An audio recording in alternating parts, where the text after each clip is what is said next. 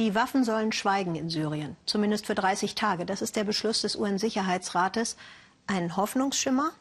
Herzlich willkommen zum Weltspiegel aus Köln. Allein in der letzten Woche sollen in der Region Ostruta bei Damaskus mehr als 500 Menschen getötet worden sein, darunter 120 Kinder. Es wurde teils so heftig bombardiert, dass die Retter nicht zu den Opfern gelangen konnten. Erst Homs, dann Aleppo und nun Ostruta. Erst belagern, dann aushungern und schließlich bombardieren. Das scheint die Taktik des syrischen Regimes zu sein. Bilder aus Ostguta von gestern. Notversorgung von Verletzten. Aktivisten berichten auch heute von Luftangriffen trotz der verabschiedeten Waffenruhe. Im syrischen Rebellengebiet sind diese Woche hunderte Menschen unter dem Bombenhagel des Assad-Regimes gestorben.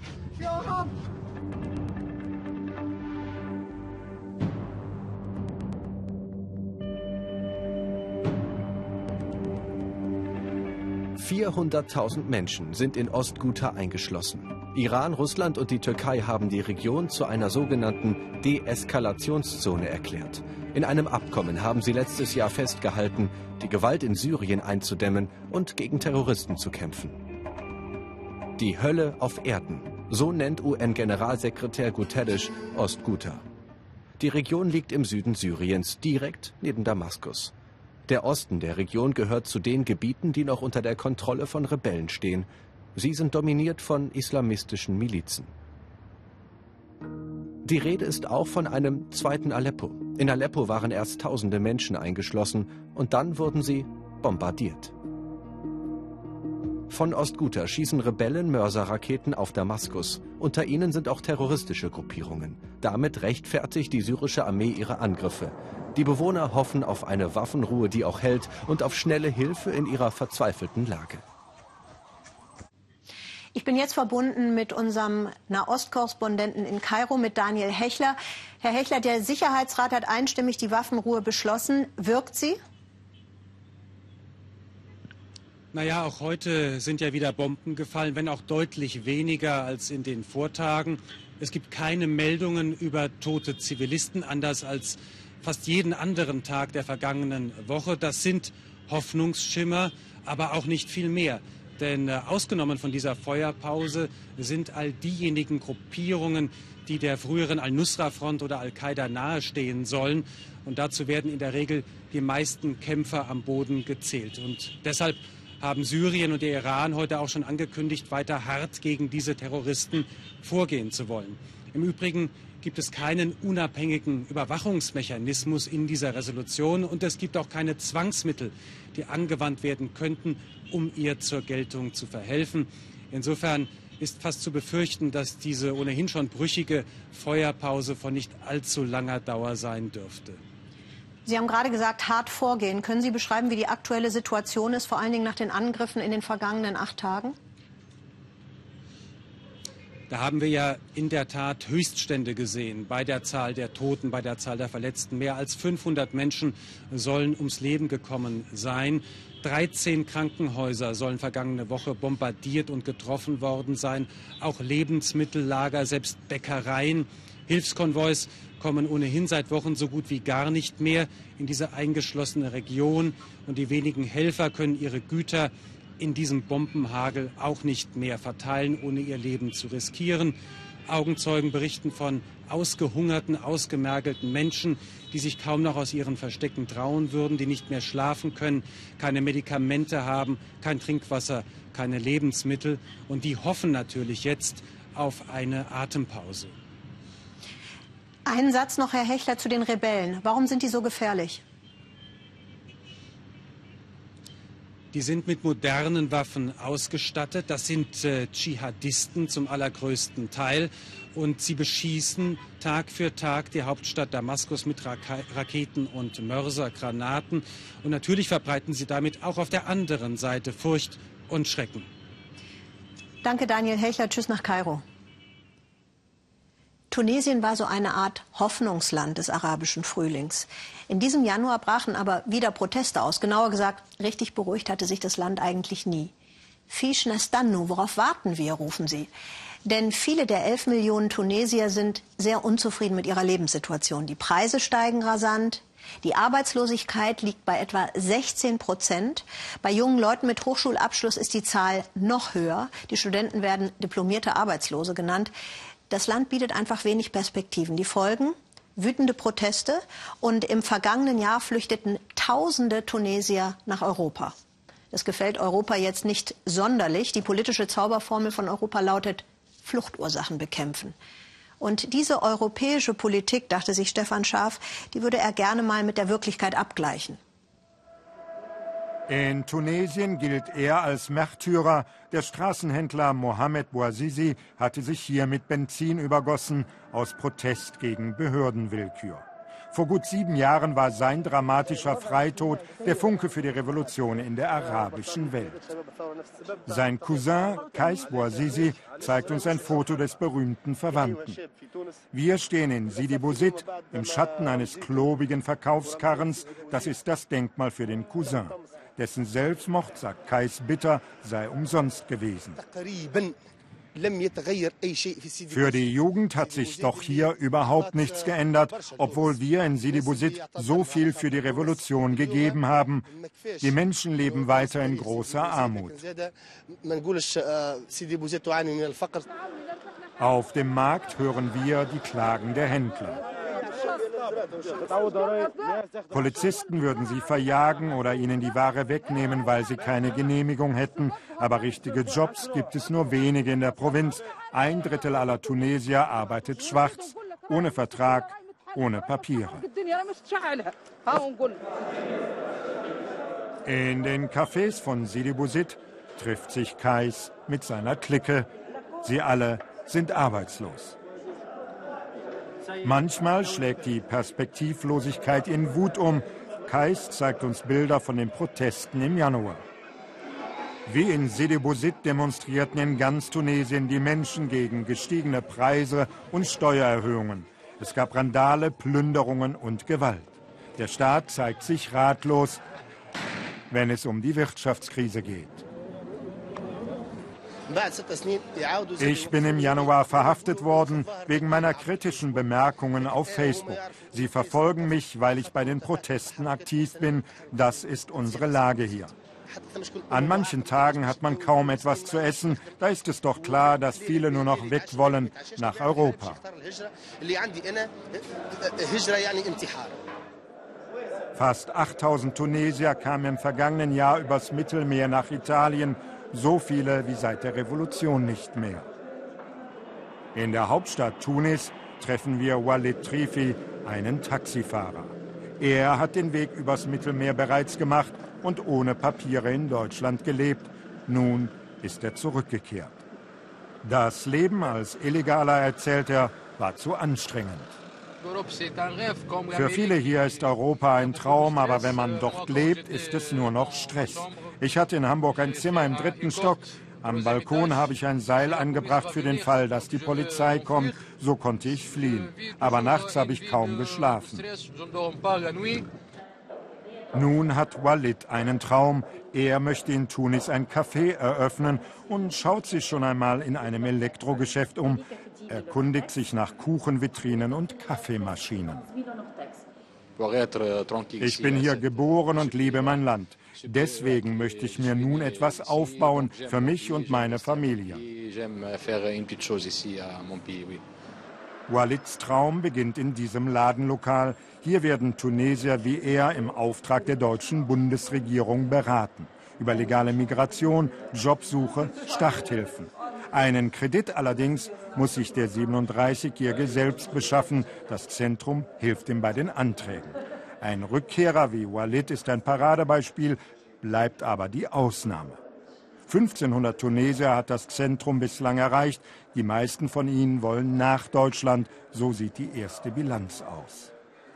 Für mich ist vor allen Dingen die Arbeit mit den Leuten wichtig, die wir erreichen, wie zum Beispiel Walid, wo ich einfach sehe, unsere Beratung bringt ihm unheimlich viel und er kommt mit unserer Beratung auch wirklich weiter.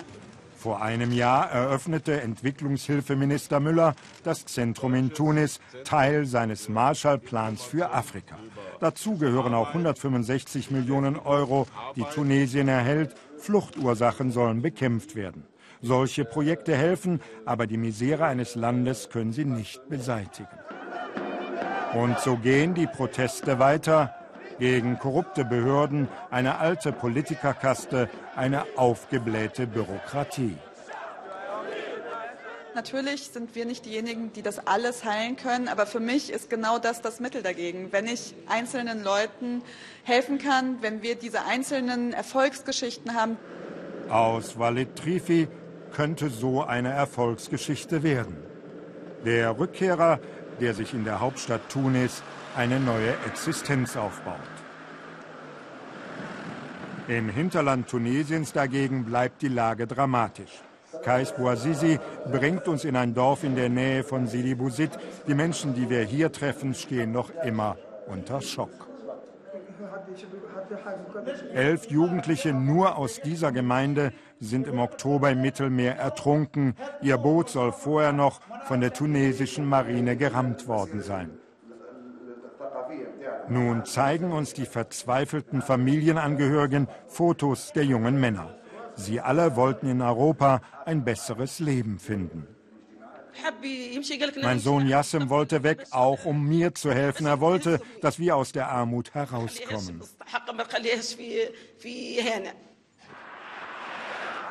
Allein aus diesem Dorf haben sich seit der Revolution 2000 Jugendliche auf den Weg nach Europa gemacht, trotz aller Gefahren.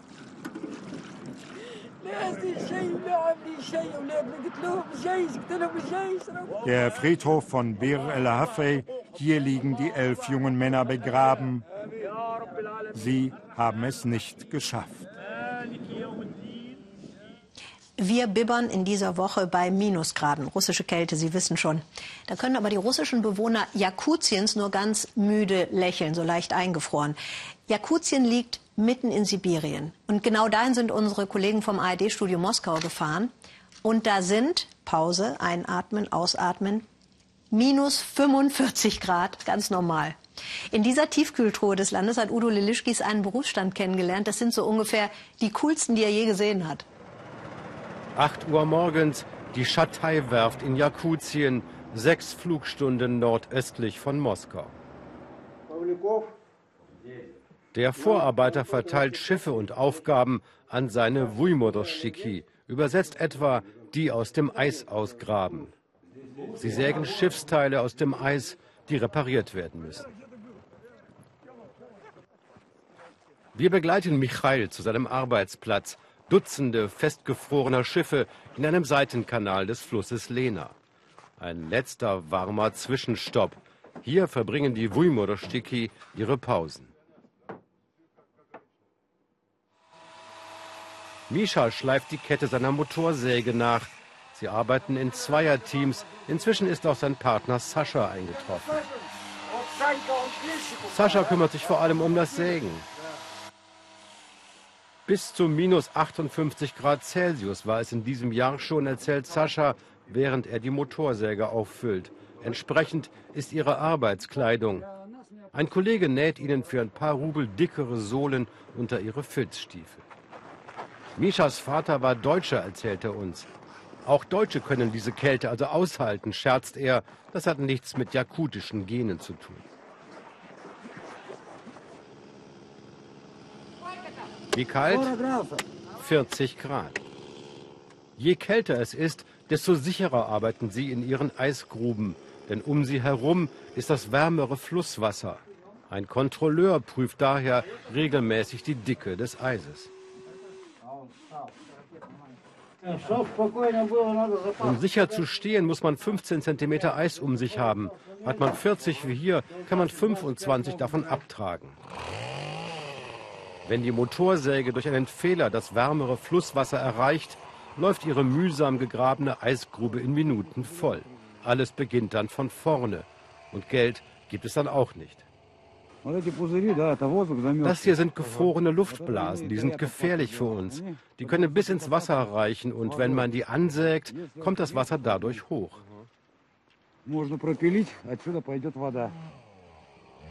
Sascha hat eine neue Grube begonnen. Es ist ein Knochenjob.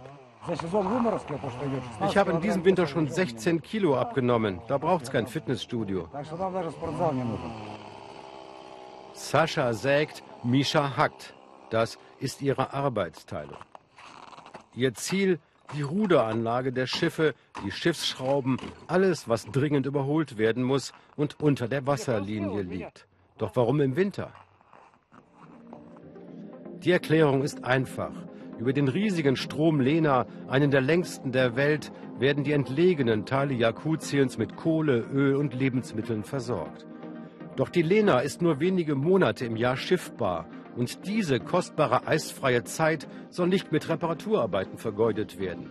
Deshalb schuften sie im Winter. Und es gibt viel zu tun.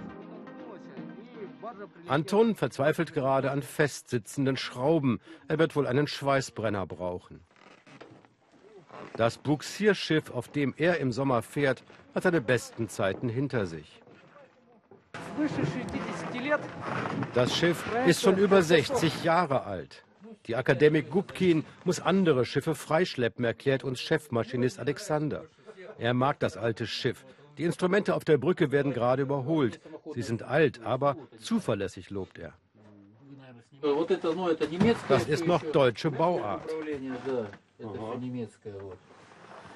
Muskelkraft statt moderner Technik. Wir sind beeindruckt, mit welchem Elan die Männer hier ihre überalterte Flotte irgendwie betriebsbereit halten. Auf Investoren haben sie viele Jahre vergeblich gewartet. Jetzt hofft der Generaldirektor der Schifffahrtsgesellschaft auf Putins ehrgeizige Arktispläne. Ohne Erneuerung wird unsere Flotte sterben. Darum renovieren wir jetzt, um hier auch neue Schiffe zu bauen. Aber selbst wenn wir zehn pro Jahr schaffen würden, bei einer Flotte von 350 Schiffen würde die Erneuerung dann 35 Jahre dauern. Eine Schiffsschraube lässt sich nicht lösen. Auch der 25-Kilo-Hammer hilft nicht weiter. Die Schraube muss aber dringend überholt werden. Die Männer kämpfen weiter. Bei einem Nachbarschiff muss die Welle freigelegt werden. Und wir erkennen Chefmaschinist Alexander von der Akademik Gubkin. Offenbar arbeitet er auch als Eissäger.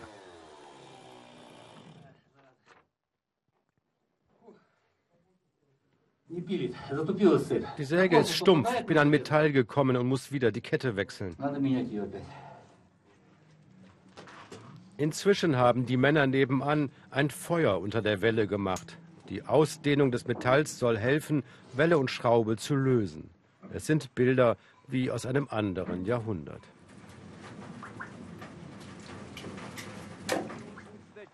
Ein anderer Arbeiter erklärt, warum sie so motiviert schuften. Das ist ein Nebenverdienst für mich. Unser festes Gehalt beträgt 300 Euro pro Monat und als Eissäger verdiene ich mir etwas dazu.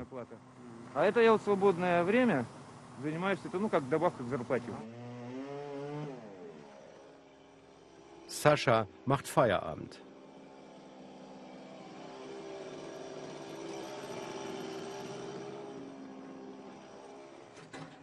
Den Männern ist warm geworden beim Arbeiten, trotz minus 35 Grad.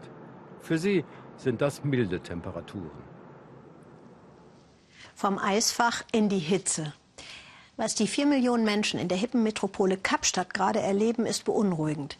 Seit drei Jahren quält eine Dürre das Land. Das Wasser wird weniger. Diese Wassernot von Kapstadt, die ist natürlich ein grundsätzliches Problem, denn die Weltbevölkerung wächst ja, der Wasserkonsum steigt nochmal um ein Vielfaches, aber das Wasser wird ja nicht mehr. Der Alltag der Kapstädter hat sich stark verändert, berichtet uns Heiner Hoffmann. Verkehrte Welt in Kapstadt. Früher gab es beim Friseur ein Wasser oder Kaffee gratis während des Haarschnitts. Heute in Zeiten der Dürre müssen die Kundinnen ihr eigenes Wasser aus dem Supermarkt zum Friseur mitbringen. Nicht zum Trinken, sondern zum Haarewaschen. Colleen kann darüber inzwischen wenigstens lachen. Es ist wirklich ungewöhnlich, aber wir Kapstädter müssen eben damit klarkommen. Wir werden es überleben. Wir sind jetzt Wasserkrieger. Neil stand vor kurzem vor der Wahl. Radikal umdenken oder aufgeben. Denn er hat einen Brief von der Stadt bekommen.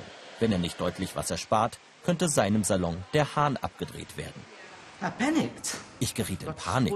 Hier arbeiten 40 Leute, das sind 40 Familien, die ernährt werden müssen. Wir haben immer gedacht, das Wasser geht doch nie aus. Wir sind doch eine Megacity. Die können doch nicht das Wasser abstellen. Aber leider lief es genau darauf hinaus. Mittlerweile hat er für seine Kunden einen besonderen Service. Das Abwasser wird beim Haarewaschen aufgefangen und die Kunden dürfen es mit nach Hause nehmen. Selbst Abwasser eine wertvolle Ressource. Kapstadt erlebt die schlimmste Dürre in seiner Geschichte. Die Stauseen, inzwischen teils Wüstenlandschaften. Die Stadt musste hart durchgreifen. Nur noch 50 Liter Wasser pro Person und Tag dürfen die Einwohner verbrauchen. Nur so lässt sich verhindern, dass das Wasser komplett ausgeht. Zudem stampft die Stadt gerade zahlreiche Anlagen zur Entsalzung von Meerwasser aus dem Boden. Auf einer dieser Baustellen treffen wir die Krisenmanagerin der Stadt. Das ist die schlimmste Krise, die Kapstadt je erlebt hat. Schließlich ist das Wasser etwas so existenziell Wichtiges, ohne dass wir nicht überleben können. Und wir wissen schlichtweg nicht, ob und wann endlich mal wieder richtiger Regen kommt. Das macht alles noch viel schlimmer. 50 Liter Maximum pro Tag. Daran sollten sich auch die Touristen halten. Wie wenig das ist, muss Melody, die Besitzerin eines kleinen Hotels, ihren Gästen momentan immer wieder erklären. Ich zeige Ihnen das mal. 50 Liter sind ungefähr zweieinhalb von diesen Eimern. Mehr sollten Sie pro Tag nicht verbrauchen. Das zeigt Ihnen, wie wenig das ist. Wir haben hier zudem einen Timer, der Ihnen die Duschzeit anzeigt. Sie dürfen nur 90 Sekunden lang duschen, nicht mehr. Versuchen Sie es bitte in noch kürzerer Zeit zu schaffen. Colleen vom Friseursalon will uns zeigen, wie sie zu Hause Wasser spart. Alles folgt einem strengen System. Wir stellen diese Kiste in die Dusche. Wir stellen uns rein, schalten das Wasser an, wir duschen uns und sammeln hier drin das entstandene Abwasser. Das wird dann für die Toilette benutzt. Dann nimmt uns Collins Familie mit zu einer versteckten Wasserstelle in den Hügeln hinter Kapstadt.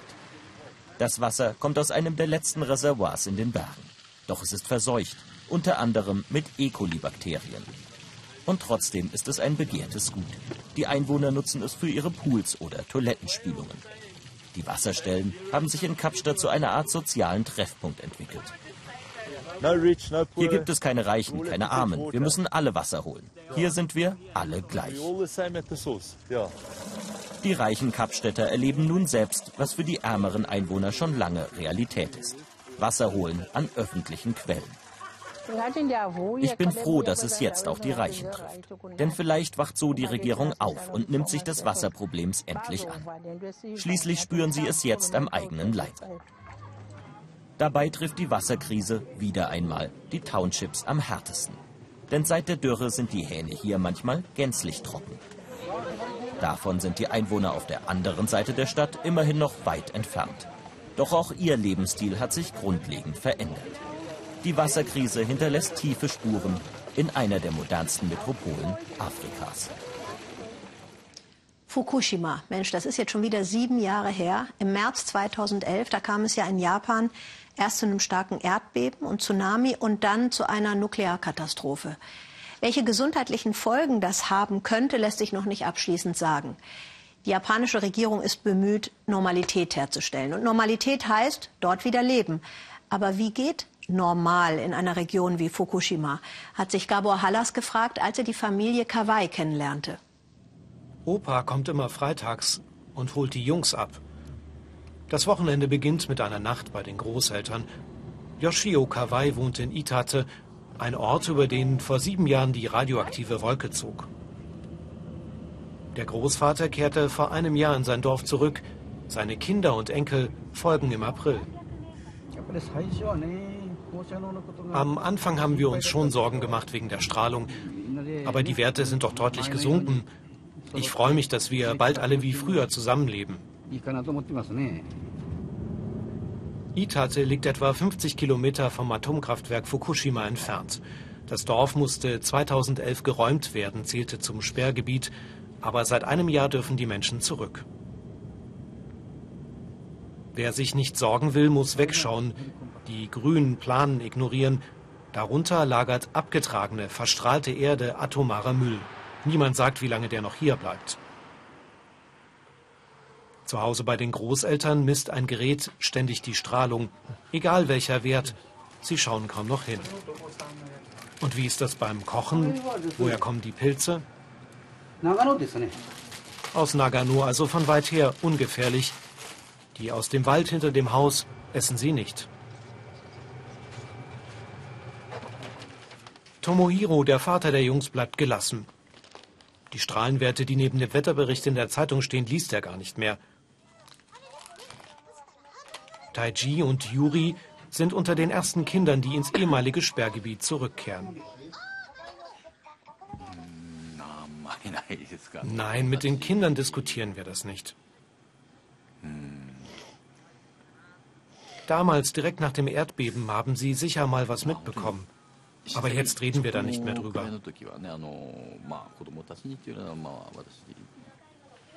Das sei am Ende das Beste, sagt der Vater. Die Familie wieder zusammen, die Großeltern nicht allein, der Arbeitsweg kürzer. 6000 Menschen lebten vor dem Erdbeben in Itate, nur gut 500 kehrten zurück. Dabei hat Japan Milliarden ausgegeben und die verstrahlte Erde abgetragen. Aber wer will schon leben zwischen Tonnen Atommüll am Rande der roten Zone? Die beginnt kurz vor dem Ortsausgang. Die Strahlenwerte im Dorf sind zurückgegangen, sagen Behörden und auch Umweltschützer. Aber vor allem die Hügel, die Wälder sind noch deutlich belastet. Mit dem Regen oder Tauwasser kann die Strahlung auch wieder ins Dorf fließen. Das weiß auch Herr Yamada und trotzdem will er zurück nach Itate mit seinen 50 Kühen. Vor sieben Jahren musste er mit den Tieren fliehen, bezog einen Bauernhof in der Nähe.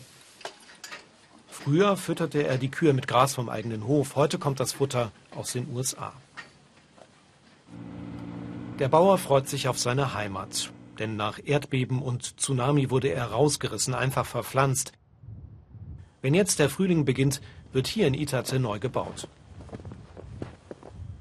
Zwei Ställe werden es 20 mal 70 Meter groß.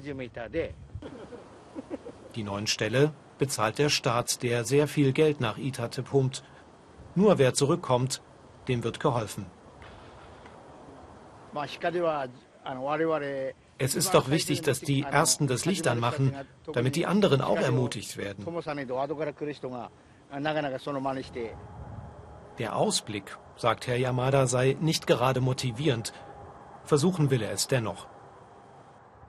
Eine Frage quält ihn. Wer nur soll Rindfleisch aus der Region Fukushima kaufen? Im Rathaus verstehen Sie so etwas. Auch hier haben Sie die Strahlung immer im Blick. Die Zahl ist das eine, sagt der Bürgermeister. Das Gefühl, die Unsicherheit, das andere. Selbst die Meinungen all dieser Strahlenexperten sind doch so unterschiedlich dann ist es doch nicht zu vermeiden, dass wir normale Bürger noch mehr zweifeln. Dabei haben Sie doch so viel Geld investiert in die neue Schule zum Beispiel, die im April eröffnet wird. 92 Kinder sind angemeldet, auch die von Tomohiro Kawai. Er selbst arbeitet bereits wieder in Itate, nun kehrt die Familie zurück. Zweifeln will er daran nicht mehr, die Diskussion ist beendet. Und er glaubt auch nicht, dass seine Kinder auf die verstrahlten Hügel hinter der Schule laufen. Ich denke, die Schule wird ihnen schon sagen, worauf sie achten müssen. Und meine Kinder spielen eh am liebsten drin. Noch lernt sein Sohn hier, 15 Kilometer entfernt. Die Schule ist eine Übergangslösung, zusammengezimmert aus Blech. Es zieht eisig im Winter. Sie wurde gebaut für Kinder aus den Orten, die geräumt wurden. Taiji weiß wenig darüber, was vor sieben Jahren im Atomkraftwerk Fukushima passierte. In der Schule haben sie nur kurz darüber gesprochen. Sie erklären die Strahlung, sprechen über den Unfall und wie ein Reaktor aufgebaut ist. Die Kinder leben mit höheren Strahlenwerten noch für Jahrzehnte. Wie lange soll sich ihr Leben vor allem im Haus abspielen? Darüber denken die Rückkehrer noch nicht nach. Sie wollen keine Angst haben. West Virginia gehört zu den ärmsten US-Bundesstaaten, vor allem seit Kohlebergwerke dort geschlossen wurden. West Virginia hat vieles, was ein Leben schwer und dunkel macht. Arbeitslosigkeit, Drogenprobleme, Angst vor dem Abstieg. Umso heller leuchtet hier die Hoffnung auf den US-Präsidenten. Der erklärte, ich liebe Kohle. Und daran glauben viele hier in West Virginia, sagt Jan Philipp Burgard. Für ein besseres Leben, um über die Runden zu kommen, steigen junge Männer auch mal in den Boxring. Noch ist er nur der Kohlekumpel für den Ansager. Doch Gerald Plum kann heute zum Helden werden. Zumindest für einen Tag. 24 Stunden vorher. Seine Lebensgeschichte soll unter die Haut gehen. Seit Stunden sitzt Gerald schon beim Tätowierer. Er hat sich für ein Motiv entschieden, das für ihn eine große Symbolkraft hat. Manchmal fühlt sich Vatersein wie ein Kampf an. Ich ziehe vier Kinder alleine groß. Manchmal ist es hart, als Mann für seine Rechte zu kämpfen. Und manchmal fühlt es sich so an, als sei ich schon mein ganzes Leben im Kampf. Als erste darf Geralds Tochter Adeline einen Blick auf die neue Tätowierung werfen. Ihre Begeisterung hält sich in Grenzen, aber immerhin können sie sich jetzt endlich auf den Weg nach Hause machen.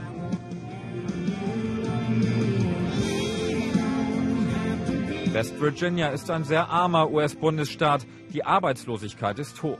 Einst lebte man hier gut von der Kohle, doch viele Minen haben dicht gemacht. Die Bewohner West Virginias werden im Rest Amerikas wegen der hügeligen Landschaft oft als Hillbillies verspottet, als Hinterwäldler. Gerald ist froh, ein Dach über dem Kopf zu haben. Er hat noch immer einen festen Job in einer Kohlemine. Dafür ist er dem Präsidenten dankbar. Ich bin ein Trump-Fan. Mein Gefühl ist, dass er die Kohleminen am Laufen hält und sie wieder boomen, volles Rohr.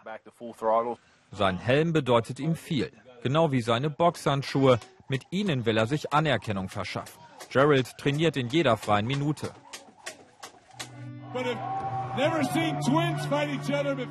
Ich habe noch nie Zwillinge gegeneinander kämpfen sehen, ruft der Ansager. Daniel und Nathaniel McGilton. Die beiden sind Anfang 20, leben noch bei ihren Eltern. Den Highschool-Abschluss schafften sie nur mit Ach und Krach. Seitdem schlagen sie sich mit Gelegenheitsjobs durch, derzeit als Tellerwäscher. Vater Frank fehlte den Jungs in ihrer Kindheit und Jugend. Er saß 16 Jahre lang im Gefängnis wegen Raubüberfällen.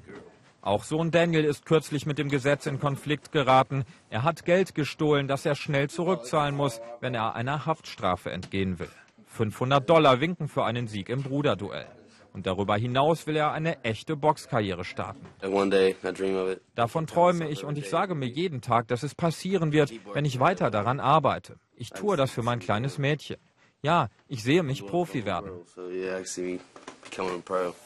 Vorher zeigt ihm sein Zwillingsbruder schon mal, wie ein standesgemäßer Boxerhaarschnitt aussieht. Liebevoll, gar sanft geht er zu Werke, doch der Schein trügt. Ich werde versuchen, ihn mit meinem Haken K.O. zu schlagen in der zweiten Runde. Der große Tag ist gekommen. 2000 Menschen wollen die blutigen Boxanfänger vor Ort miterleben. Für viele Zuschauer ist das Turnier der Höhepunkt des Jahres. Die Schecks mit den Siegprämien werden im Akkord ausgestellt. Gerald ist bereit, sich das Geld und den Respekt der Menge zu holen.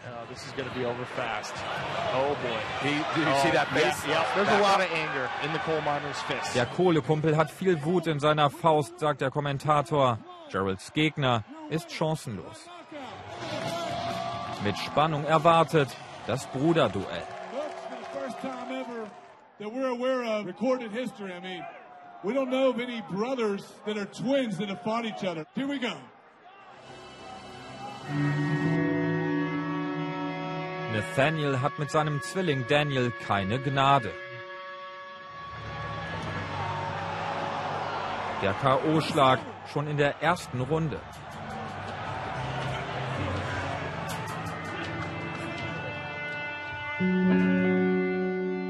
Und Daniel hat es böse erwischt.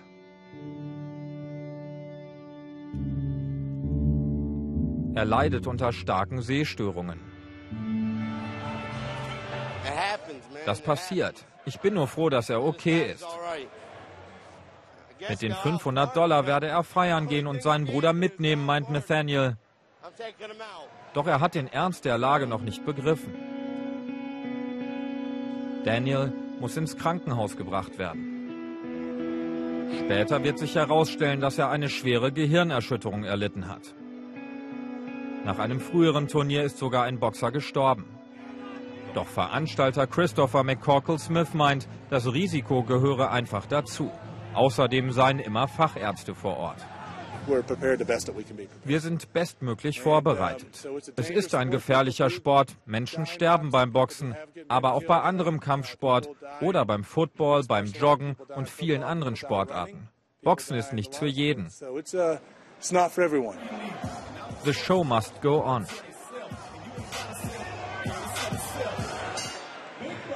Nathaniel geht in seinen zweiten Kampf.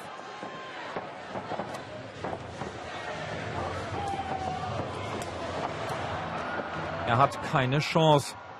Bereits in der ersten Runde gibt er auf. Es ist schon okay. Es wird ein nächstes Mal geben.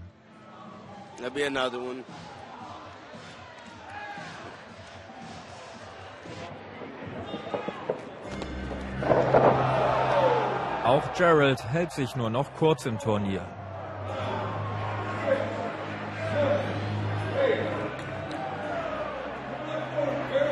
Er empfindet den Ausflug in die Boxwelt nicht als Niederlage. Sein Leben geht weiter. Ich werde weiter in den Kohleminen arbeiten und damit meine Zukunft und die meiner Kinder verbessern. Das ist jetzt mein Ziel. Und seine Freunde mögen Gerald den Kohlekumpel genauso gerne wie Gerald den Boxer. In West Virginia hält man zusammen, im Sieg wie in der Niederlage. Nach der Tagesschau sind wir gleich live bei Facebook auf der Weltspiegelseite. Der Journalist Falah Elias von der Deutschen Welle und WDR4U ist zu Gast und wird Fragen zu Syrien beantworten. Ich wünsche Ihnen einen schönen Abend hier im Ersten und genießen Sie die Wärme zu Hause.